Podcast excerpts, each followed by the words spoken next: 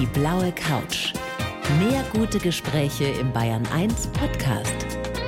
Und hier ist Thorsten Otto. Undine Lee, ich freue mich sehr, dass Sie da sind. Herzlich willkommen. Ja, danke für die Einladung. Frau Lee, wie hat eine Weltbürgerin wie Sie, und das sind Sie, glaube ich, das kann man, glaube ich, so sagen, die Europawahl erlebt? Hm, ich war natürlich wählen. Wie habe ich es erlebt? Ich habe gestern eine interessante Information bekommen. Und zwar habe ich Studenten, unter anderem eine aus Rumänien, die äh, mir gestern erzählt hat, dass sie neun Stunden an einem rumänischen Konsulat gewartet hat, um wählen zu dürfen. Wow. Das Rote Kreuz brachte dann Getränke und sie hat erzählt, dass ungefähr 1000 Personen gar nicht wählen konnten, weil sie also nicht reingekommen sind und die Polizei Absperrungen gemacht hatte, damit sie sich noch auf Konsulargebiet, also rumänischen Gebiet befinden. Und es hat mich schon sehr beeindruckt. Ich habe fünf Minuten gewartet. Da weiß man auch wieder zu schätzen, wie das bei uns so äh, geregelt ist, auch mit der Meinungsfreiheit. Ja, absolut. Ich muss sagen, wie habe ich die Europawahl erlebt? Es ist das erste Mal, dass ich mich wirklich auch dafür interessiert habe. Ja, ich glaube, es ging ganz, ganz vielen so. Ich habe gelesen in der Vorbereitung, Ihr Sohn ist YouTuber. Genau. Ja. Äh, haben Sie mit ihm über die Reaktion von Frau Kramp-Karrenbauer gesprochen auf diesen Aufruf von Rezo, Plagen, eben die, die etablierten Parteien nicht zu wählen? Entschuldigung, ja. mit sieben Plagen, die eigentlich zehn sind, aber ja, also ich sage mal so, mein Sohn ist eigentlich ein ziemlicher Freigeist und er ist natürlich YouTuber und hat das ganz komplett verstanden, was da abgegangen ist, dass es auch in einer gewissen Weise eine Provokation war, die auch gezielt war, um einfach mal auszutesten, was denn da zurückkommt. Und erwartungsgemäß wurde so reagiert, dass man halt einfach nur ja, ich sag mal so, von störrisch war im alten Sinne, dass man sich nicht geöffnet hat und, und das auch und nicht, vor allem nicht über Inhalte spricht. Ja. Und vor allen Dingen nicht mit einem gewissen auch Toleranz, Humor und auch Verständnis reagiert hat, weil es ja junge Leute sind. Ja. Die Reaktionen sind ja sehr, sehr vielfältig, meistens sehr, sehr kritisch auf das, was Frau Kramp-Karrenbauer gesagt hat. Viele empfinden das als Angriff auf die Meinungsfreiheit.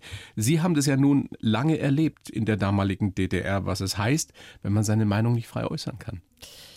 Ja, also ich war ja noch nicht so alt, als die DDR dann sozusagen überging in die Bundesrepublik. Aber es stimmt schon. Und so ab einem gewissen Alter, ab der Pubertät interessiert einen das halt ja, man hatte gelernt und es war so ganz typisch. Man wusste eigentlich, wo die Grenze verläuft und innerhalb der Leute, mit denen man vertraut war und so weiter, konnte man ja seine Meinung frei äußern.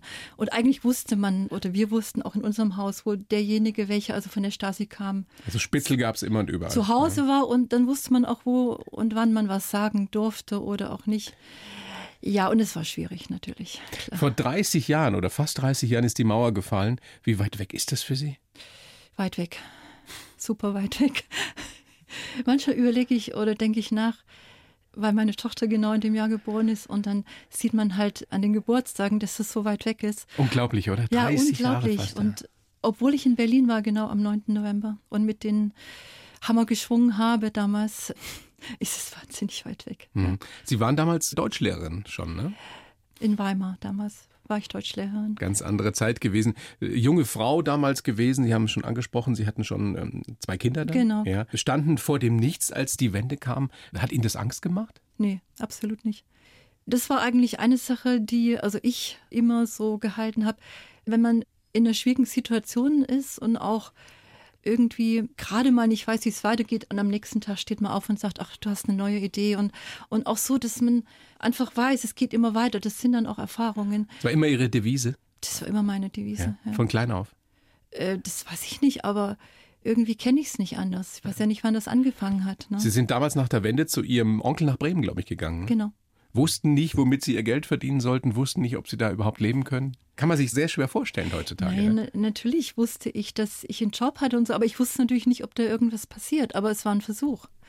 Und man kann nur versuchen und dann klappt's oder klappt's nicht. Und dann hätte ich halt eine andere Option suchen müssen. Und so habe ich es probiert und ja, und dann ging es einfach und auf das eine baut sich das andere auf. Warum sind Sie damals weg aus Weimar?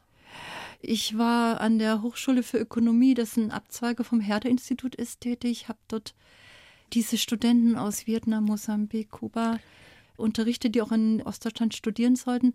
Und dann war die Wende. Ich kam früh zu dieser Hochschule und da stand also bis auf weiteres geschlossen, weil es war halt eine politisch orientierte. Schule. Das heißt, Sie standen wirklich vor dem Nichts erstmal. Naja, vor dem Nichts. Man hatte ja eine Wohnung und ein bisschen gespart und, und auch so Kleidung und so weiter. Ja, dann war die Frage, was machen wir erstmal jetzt? Und dann kam halt diese Idee, ich gehe mal zu Onkel Rowald nach Bremen. Und äh, ja, und er hat halt gesagt, okay. Und, und dann bin ich rumgezogen und habe gesucht. Und da ging sozusagen das zweite Leben dann los. Also geht es darum, im Leben Gelegenheiten zu erkennen und beim Schopf zu packen? Ja, unbedingt. Aber Gelegenheiten, man muss überhaupt erst mal anfangen. Ne? Also wenn man nicht anfängt mit irgendwas, dann ergibt sich auch nichts. Es ist so viel passiert seitdem, Frau Lee, ich meine, das ist eine unglaubliche Biografie, über die wir gleich noch sprechen werden. Sie, Sie waren fast auf der ganzen Welt. Über das Goethe-Institut lief da sehr, sehr viel. Sie haben äh, unterrichtet, Sie haben zum Beispiel in einer Kaserne gelebt in Polen als genau. einzige Frau. Mhm. Stimmt das? Die Kapelle auch gesehen mit den Soldaten, wo Papst Johannes äh, Also das war so, also ich wurde vom Goethe-Institut hingeschickt, beziehungsweise ich habe mich darum beworben, weil ich bin ja freiberuflich um dort polnische Offiziere, die damals auch an dieser neuen Grenze zu Deutschland standen und die also Deutsch lernen mussten bis zum B1-Zertifikat. Und da war gerade nichts anderes so in Sicht und ich brauchte Geld. Dann habe ich gesagt, okay, ich mache das, bin hin und stellte also erst da fest, ich wurde mitten im Winter abgeholt in Gdansk vom Flughafen mit so einem kleinen Bus und, und stellte dann fest, dass ich in der Kaserne war, was ich nicht gewusst habe vorher. Ach, das und haben die Ihnen gar nicht gesagt, dass Sie die einzige ich, Frau auch da sein Nein, würden. ich wusste das nicht. Und ich kam dann an und dann, meine Klasse waren 14 oder 16 von diesen Soldaten oder Unteroffizieren. Wie alt waren die so im Schnitt? Die waren so Mitte 20, um die Mitte 20 rum. Da kommt eine junge, attraktive Frau. Danke. Lauter 20-Jährige in einer Kaserne. Haben Sie sich da nicht ein bisschen gefürchtet?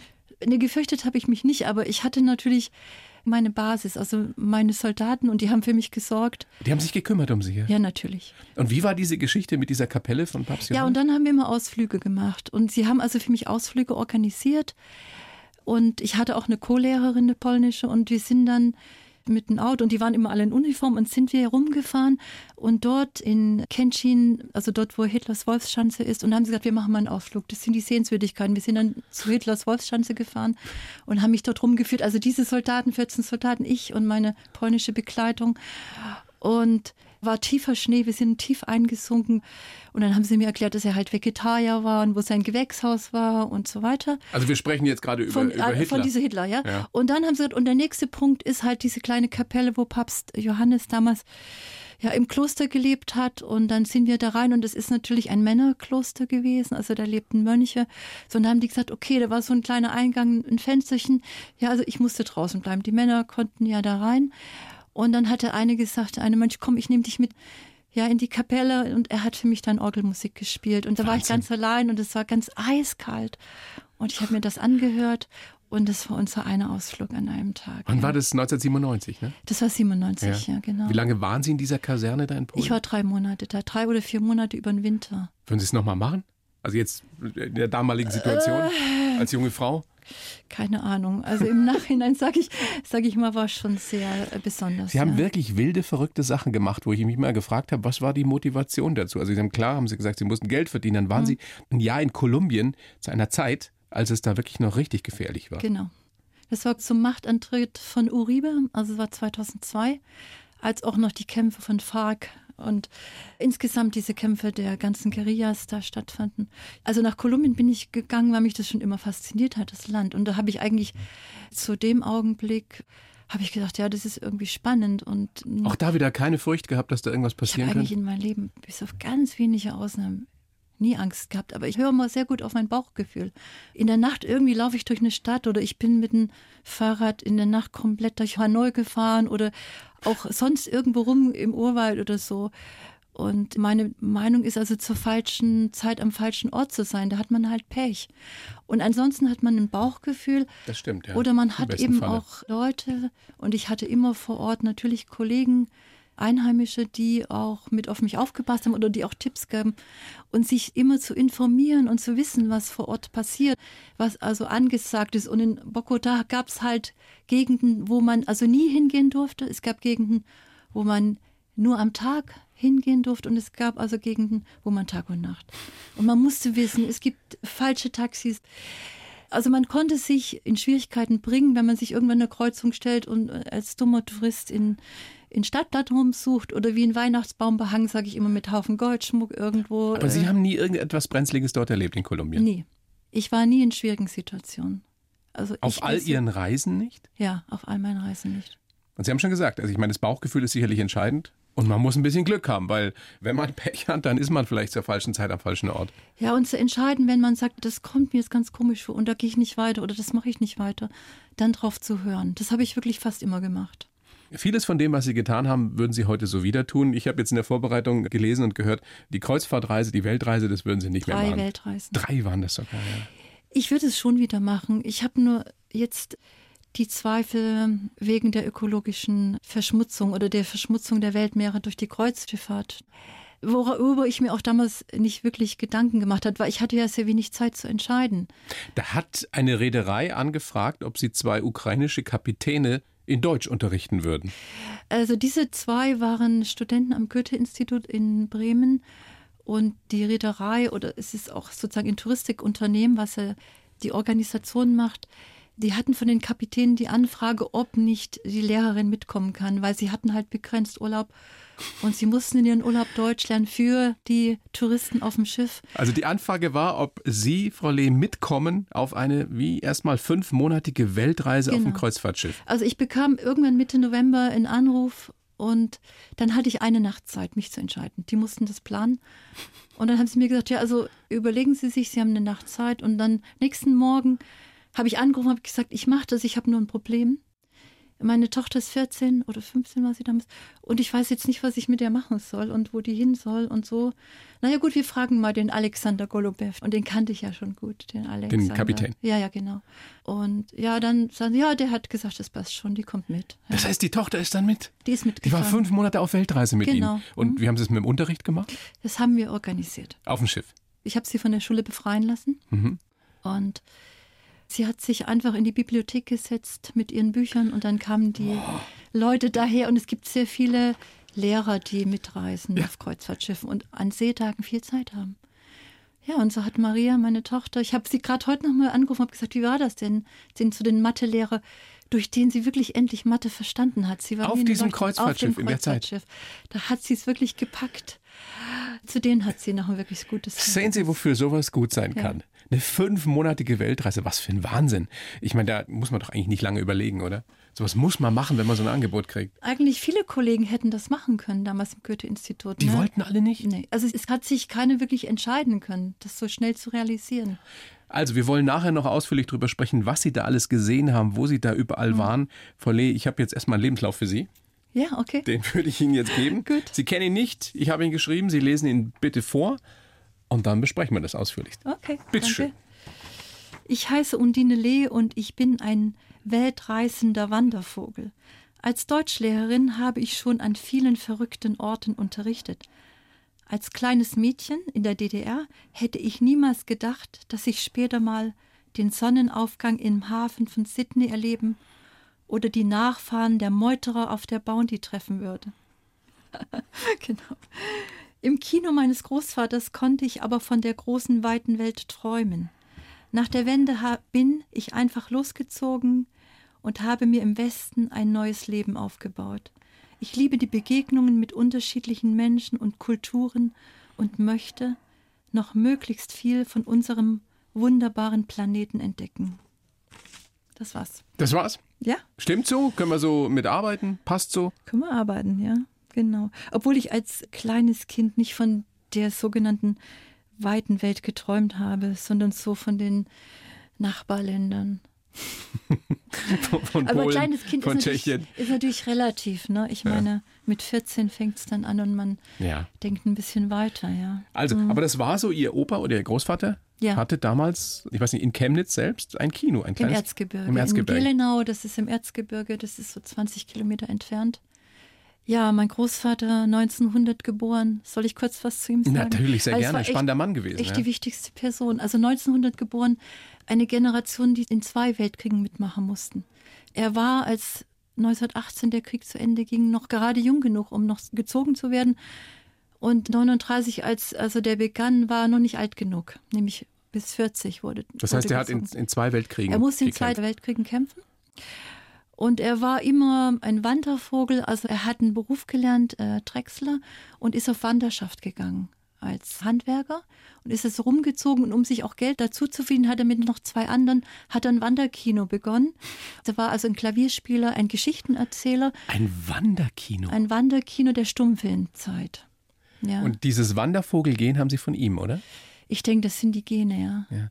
Als er dieses Kino dann hatte im Erzgebirge, nehme ich mal an, haben Sie als junges Mädchen oder noch als Kind, haben Sie sicherlich auch Filme gesehen, die eigentlich noch nicht äh, unbedingt geeignet gewesen wären, oder? Ja, die nicht altersgerecht waren. Naja, da gibt es ja so. Also Was gab es damals?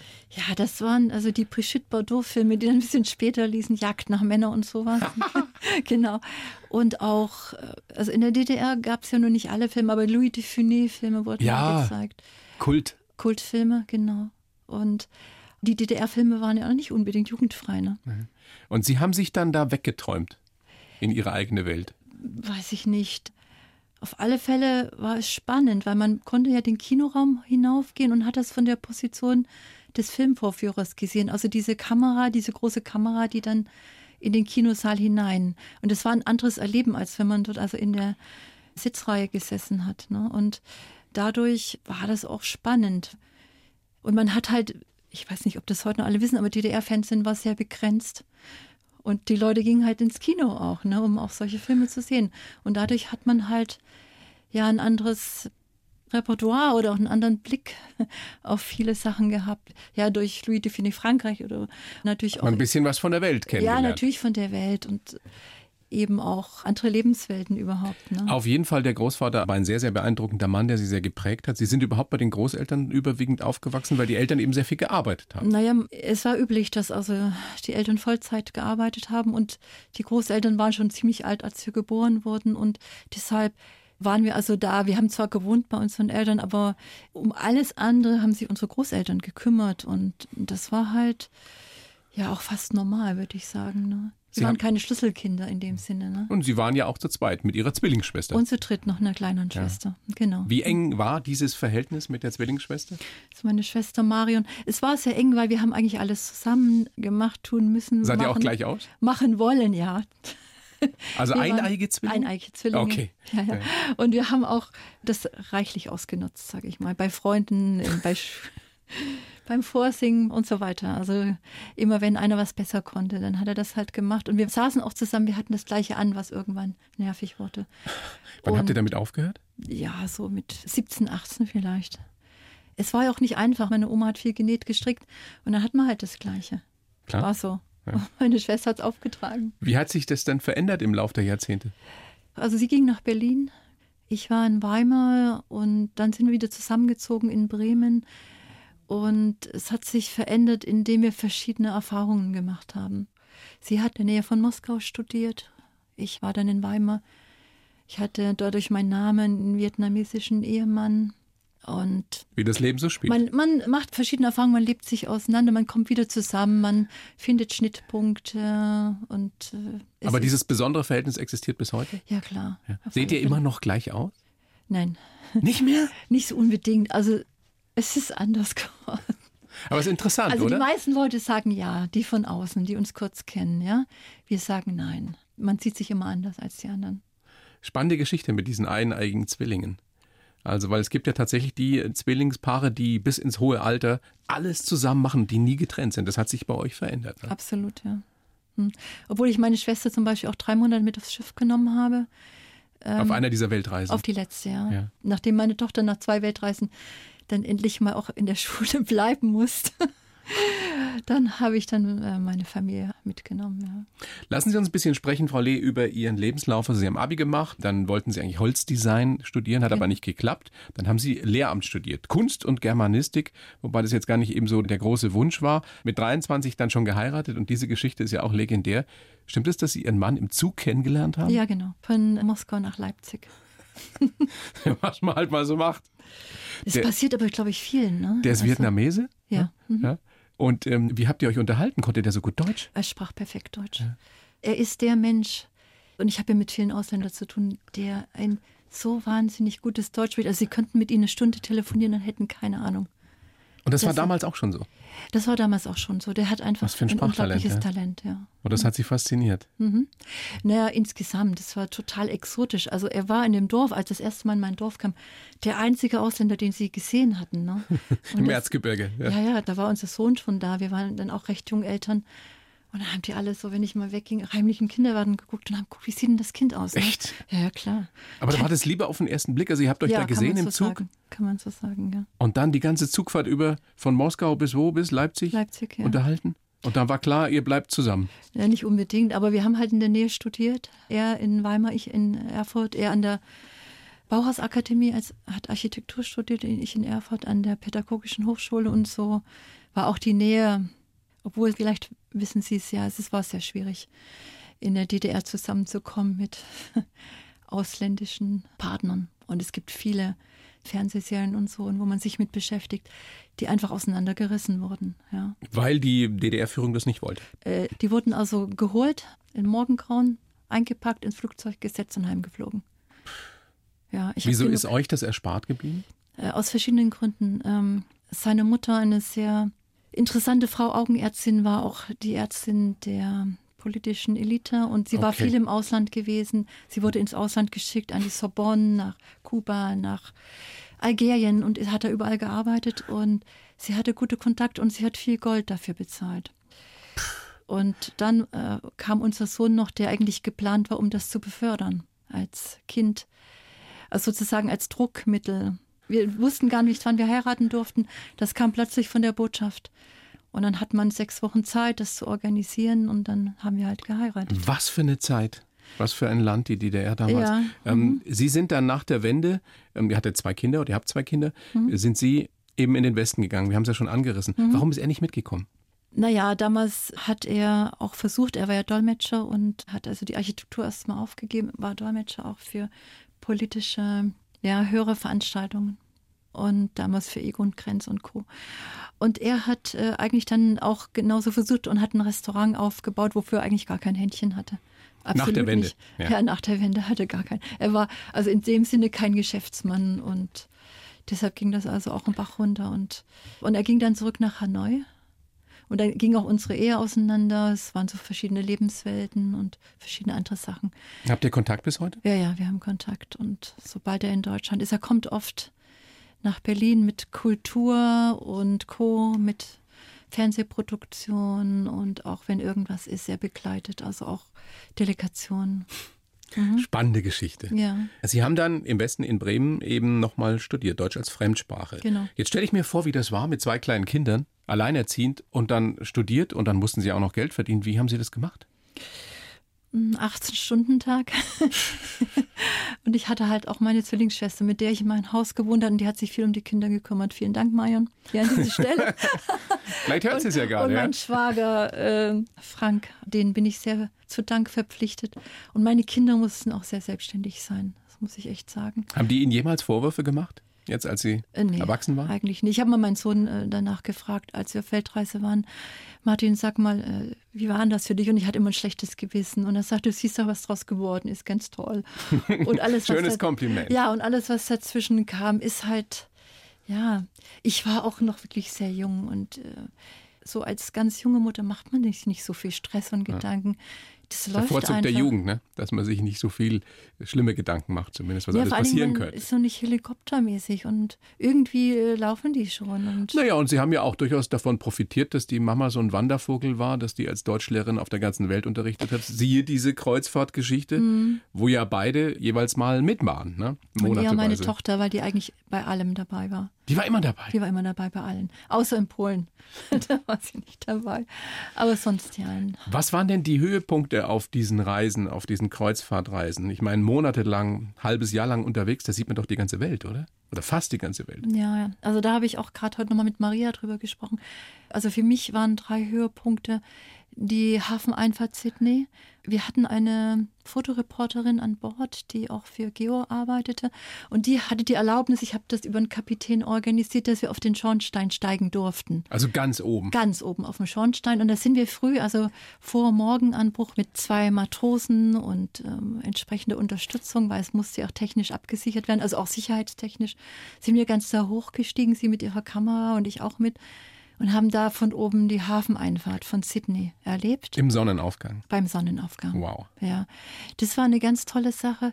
Die zweite war, wir waren also auf der zweiten, glaube ich, oder die erste Kreuzfahrt, war gerade dieser Tsunami in Indonesien. Also dieser Riesentsunami.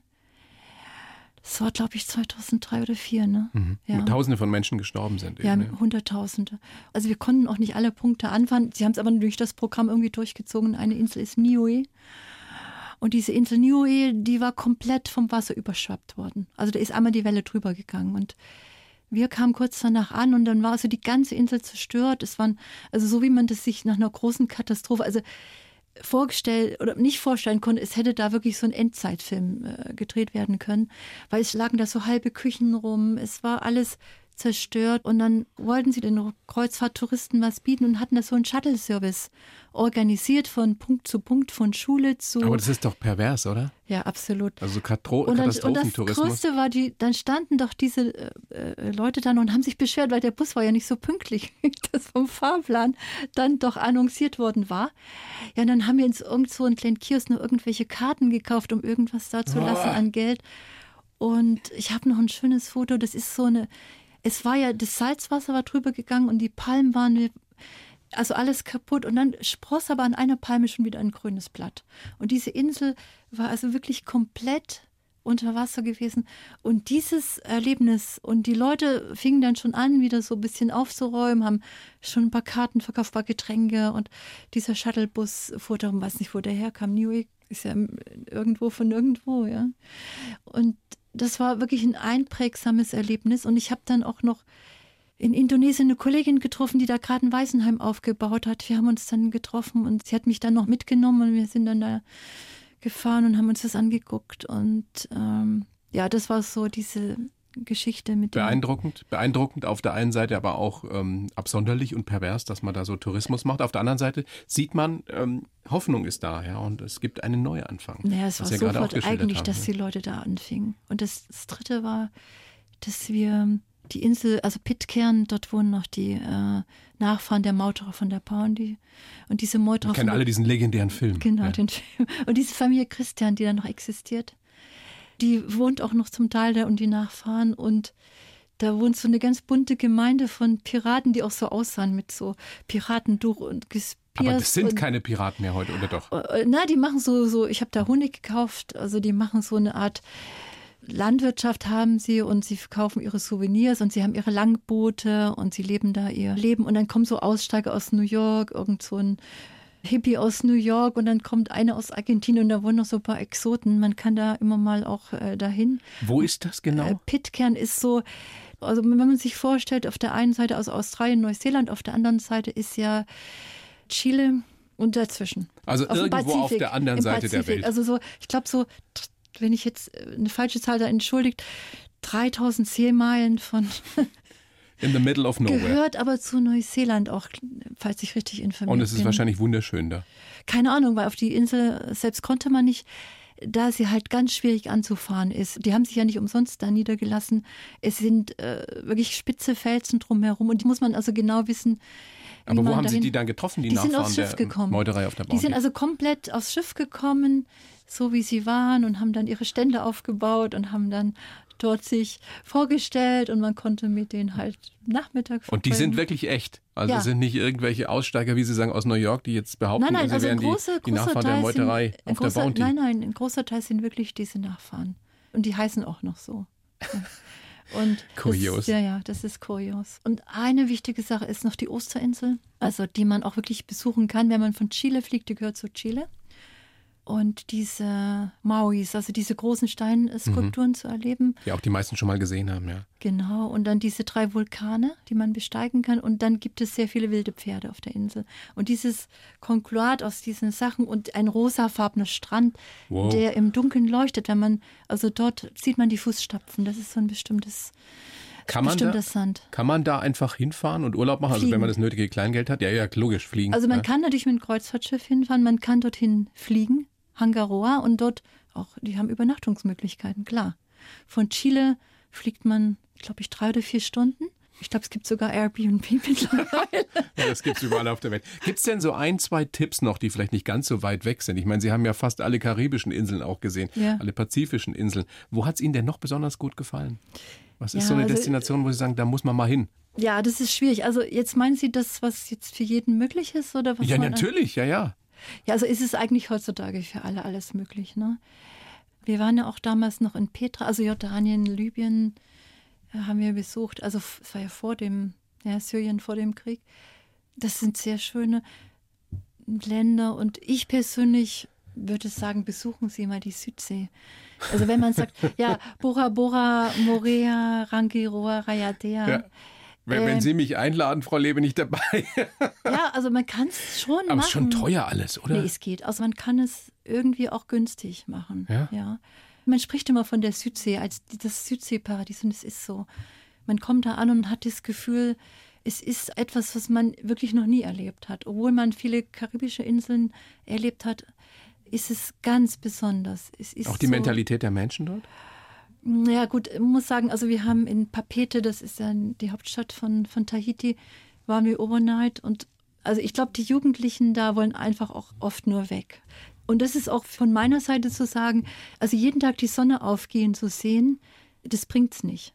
Ja, ja, also Sie so, plädieren für Jahreszeiten. Ich plädiere unbedingt für Jahreszeiten. Ja. Also jeden Tag aufzustehen ist ja auch wunderschön bei uns hier in Bayern. Auf Palmen, Sonne, Meer. Ja. Irgendwann äh, hat man Palmen, Sonne, Meer über. Ja, das ist einfach Was so. haben Sie über die Menschen gelernt auf all diesen Reisen auf den unterschiedlichen Kontinenten, in den unterschiedlichsten Ländern? Was der Kapitän am Anfang zu mir gesagt hat, immer stimmt, Schiff ist Schiff und Land ist Land. Auf dem Schiff herrschen andere Gesetze und der Kapitän ist the man next to God. Und auf dem Schiff, die Leute haben, sind ganz besonders, man hat sehr viel Menschliches da erfahren. Man hat gelernt, wie sie sich da zeigen und wie wirklich äh, Menschen sich auch in schwierigen Situationen äh, verhalten. Und auf dem Land, es waren immer kurze Stippvisiten. Also ich bin ja auch als Ausflugsbegleiterin da mitgefahren hat man ja nur so Spots mitbekommen. Also man kann eigentlich von der Kreuzschifffahrt, wenn man an Land geht, sagen, man sieht das, was die Touristen sehen. Aber ja? Sie waren ja nicht nur auf den Kreuzfahrtschiffen unterwegs. Sie nee, waren, wir waren also wenn ich natürlich in Kolumbien, in Polen, Sie waren in Kolumbien, Sie waren in Chile. Ja. Also da waren die Menschen eigentlich, wenn ich jetzt von verschiedenen äh, Erlebnissen spreche, eigentlich alle irgendwie gleich. Und auch man selbst wird dann so, dass man sich wenn man in ein Land lebt, zum Beispiel in Kolumbien, und es ist ja besonders, es war besonders zu der Zeit, aber irgendwann hat man das normale Leben. Und man steht früh auf, fährt zur Arbeit, äh, kauft ein, äh, organisiert seine Freizeit. Aber wichtig ist, ich habe sehr viel Unterstützung erfahren und sehr viel Hilfe bekommen. Sie haben am Anfang ja auch gesagt, Sie haben fast nie oder nie brenzlige Situationen erlebt. Ja. Also es kommt schon darauf an, dass man auf seinen Bauch hört, dass man sich richtig entscheidet, dass man das entsprechende Gefühl auch hat dafür. Und man muss mit den Leuten vor Ort sprechen können. Also ich, ich erzähle das mal von Kuba.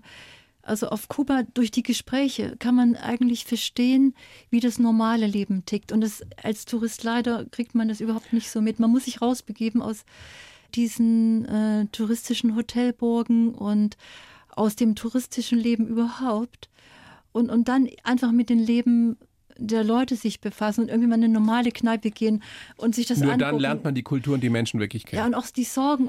Viele kommen von Kuba zurück und sagen, ach, die tanzen den ganzen Tag und die sind so, ja, und die nehmen das Leben so easy going und alles ist leicht und so weiter. Und das ist ja auch nicht so. Sie sind zum Teil so. Und was ich noch von den Menschen gelernt habe, ist, dass man wirklich eigentlich überall einen Anlaufpunkt haben kann. Man findet überall Gleichgesinnte und Leute, die ticken wie man selbst. Macht Sie das optimistisch insgesamt, was so die Zukunft äh, nicht nur von Deutschland, von Europa, sondern überhaupt die Zukunft ähm, der Menschheit betrifft? Eine sehr äh, essentielle Frage. Ja, ja.